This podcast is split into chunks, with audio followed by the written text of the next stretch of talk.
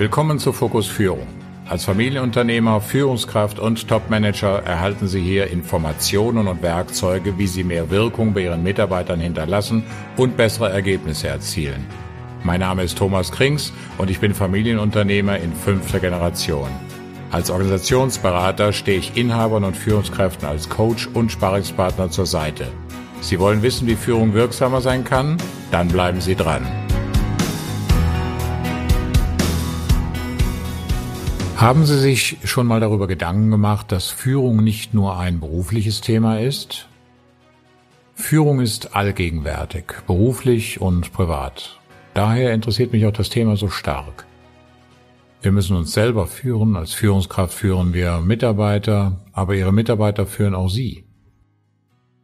Wenn Sie in einer Partnerschaft leben, dann führen Sie Ihren Partner, aber Ihr Partner übernimmt auch Führung über Sie. Wenn Sie Kinder haben, gilt natürlich das Gleiche. Die Psychologen sagen, ein gesunder Geist führt 50 Prozent des Tages und wird 50 Prozent des Tages geführt. Spannend, oder?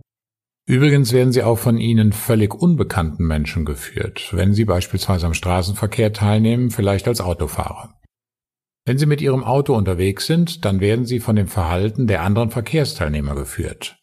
Nimmt ihnen einer die Vorfahrt oder schert auf der Autobahn aus, ohne den Blinker zu setzen, dann müssen sie reagieren. Der andere Verkehrsteilnehmer hat Führung über ihr Verhalten übernommen. Selbst das Wetter ist in der Lage, sie zu führen. Wenn sie nach dem Aufstehen die Rollläden öffnen und aus dem Fenster schauen, dann macht es vielleicht einen Unterschied, ob seit Wochen immer dieselbe trübe Brühe mit Nebel oder Regen zu sehen ist oder ob der Himmel in einem wunderbaren Blau erscheint und die Sonne strahlt. Okay, wenn Sie früh aufstehen, ist das für Sie kein gutes Beispiel, aber Sie wissen sicherlich, was ich meine. In meinen Seminaren erlebe ich immer wieder die gleichen erstaunten Gesichter, wenn ich ein weiteres Beispiel nenne. Stellen Sie sich bitte vor, Sie werden über Ihr Handy angerufen. Wer übernimmt genau in diesem Moment die Führung über Sie? Nein, es ist nicht das Handy, es ist der Anrufer. Er fragt Sie ja nicht vorher, ob er Sie gleich anrufen darf. Damit übernimmt dieser Anrufer die Führung über genau diesen Moment in Ihrem Leben.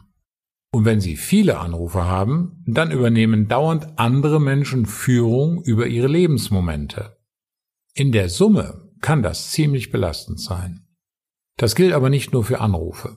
Wenn Ihr Handy dauernd automatisch Mails beispielsweise abfragt oder Sie Messenger-Dienste nutzen, entsteht genau der gleiche negative Effekt.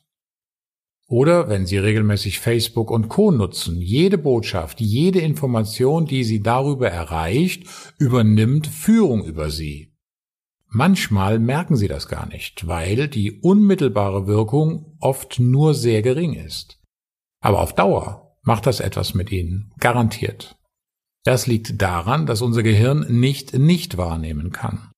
Die Wahrnehmungskanäle Ohren, Augen, Mund, Haut und Nase sind immer im Empfangsmodus. Das Problem dabei? Es gibt keine Wahrnehmung ohne eine Wirkung. Alles, wirklich alles wird in Ihrem Gehirn verarbeitet und sorgt für Emotionen. Und jede Emotion veranlasst Sie zum Handeln. Dazu werde ich Ihnen noch in einer der nächsten Episoden etwas mehr erzählen. Zurück zum Handy oder Smartphone, wie auch immer Sie das Gerät bezeichnen. Einer der Hauptgründe für Stress ist die permanente Erreichbarkeit. Wollen Sie das ändern? Dann fangen Sie doch noch heute damit an. Es ist leicht. Sie können Ihr Handy nämlich ausschalten. Das Tolle daran ist, dass Sie dann wieder selbst bestimmen können, wann Sie es wieder anschalten und damit wieder erreichbar sind. Ich meine das ernst, Sie haben es in der Hand. Sie können noch mehr tun. Sie können zum Beispiel Ihre Anrufe erziehen. Nutzen Sie doch ganz einfach den Anrufbeantworter signalisieren Sie klar durch entsprechenden Text, dass Sie momentan nicht erreichbar sind und zu einem späteren Zeitpunkt bitte nochmals angerufen werden möchten. Oft kommt der Anruf dann nicht mehr, weil es gar nicht so wichtig war. Oder bitten Sie den Anrufer darum, kurz eine Mail zu schreiben. Den Zeitpunkt der Beantwortung der Mails bestimmen ja Sie dann wieder. Und dann sind wir schon beim Thema Umgang mit diesen E-Mails. Prüfen Sie doch bitte mal, ob Sie wirklich Ihre Mails permanent und immer sofort erhalten müssen. Ich empfehle Ihnen dazu, nur bestimmte Zeiten am Tag zu nutzen. Ich möchte an dieser Stelle nicht weiter in den Bereich des Zeitmanagements verfallen. Machen wir einfach weiter mit dem Thema Führen und geführt werden. Was ist mit Störungen am Arbeitsplatz? Wenn Sie als Führungskraft ein eigenes Büro haben, wunderbar. Vielleicht steht Ihre Bürotür immer offen, um Ihren Mitarbeitern zu signalisieren, ihr könnt mich jederzeit ansprechen, ich bin für euch da. Muss die Tür denn immer offen sein? Sobald ein Mitarbeiter ins Büro reinschneit, übernimmt er nämlich ungefragt Führung über Sie, auch wenn er vorher geklopft hat. Das Problem an den Störungen ist, dass sie dafür sorgen, dass Sie nicht in der Lage sind, das Maximum aus Ihrem Gehirn herauszuholen. Die maximale Denkleistung erbringt Ihr Gehirn nämlich im sogenannten Flow. Ein Bewusstseinszustand, in dem Sie Raum und Zeit vergessen und Ihr Gehirn auf Hochtouren läuft. Diesen Zustand erreichen viele von uns nicht mehr, weil sie andauernd von anderen Menschen, wie eben gesagt, geführt werden. Sollten Sie mal im Flow sein und werden dann gestört, ist die Wahrscheinlichkeit, dass Sie an diesem Tag wieder in den Flow kommen, äußerst gering. Ausnahmen bestätigen auch hier natürlich die Regel. Daher mein Tipp. Wenn Sie wichtige Dinge zu erledigen haben, dann schließen Sie Ihre Bürotür und teilen Ihren Mitarbeitern mit, dass es nicht persönlich gemeint ist. Sie haben jetzt Konzentrationszeit. Ich hatte vor ein paar Tagen ein Coaching-Gespräch mit einer Führungskraft. Diese beklagte sich genau über dieses Thema. Das Problem bei ihm ist, dass er als Teamleiter in einem Großraumbüro sitzt und somit sehr einfach gestört werden kann und auch wird. Die Lösung, die wir gefunden haben, waren drei Tage pro Woche morgens für drei Stunden Homeoffice und dann wieder zurück zur Mannschaft. Wie immer gibt es für alles Lösungen. Mir ist es mit dieser Podcast-Episode wichtig gewesen, Ihnen bewusst zu machen, wie stark wir alle externer, unbewusster Führung ausgesetzt sind. Jetzt liegt es alleine an Ihnen zu bestimmen, von wem und wann Sie sich zukünftig führen lassen.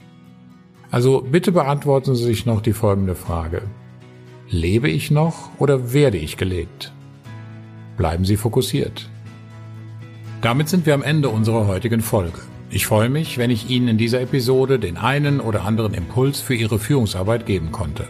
Und damit Sie den nächsten nicht verpassen, lade ich Sie ein, den Fokus Führung Podcast in Ihrer Handy-App zu abonnieren.